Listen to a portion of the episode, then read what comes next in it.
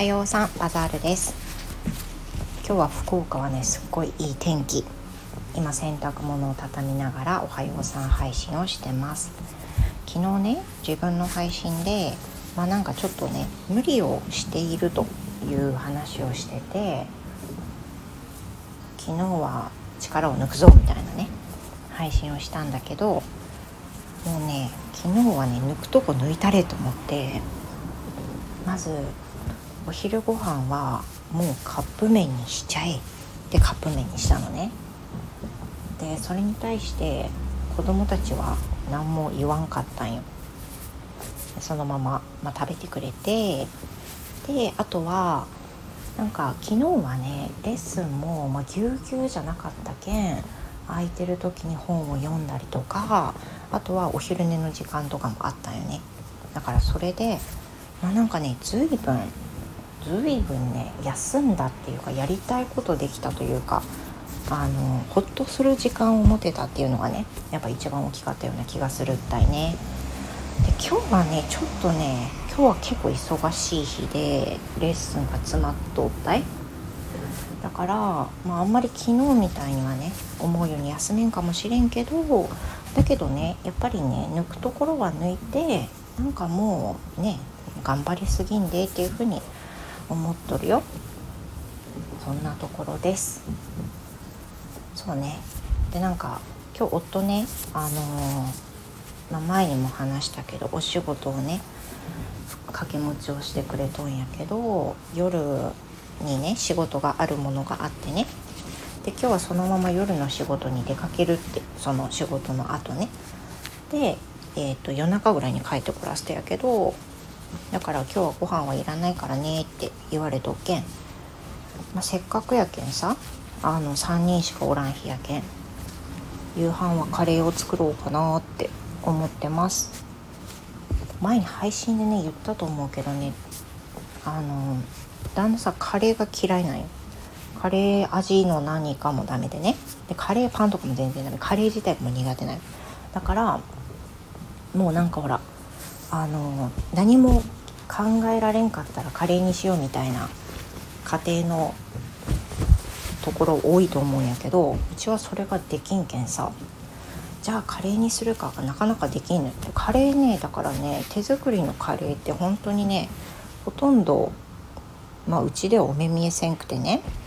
だから今日それをね、あの夜ご飯にカレー作ろうって。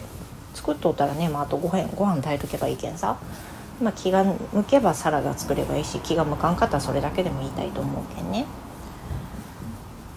けんそれ作っといてあとは夜のレッスン。今日ね朝も昼も夜も入っとったい。だけんちょっとねあの忙しくなるけん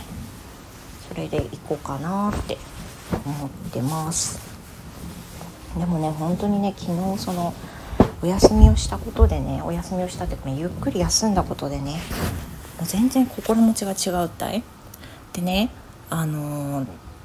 しばらくねやめとったことを再開したんよね。でそれは何かっていうといいこと日記、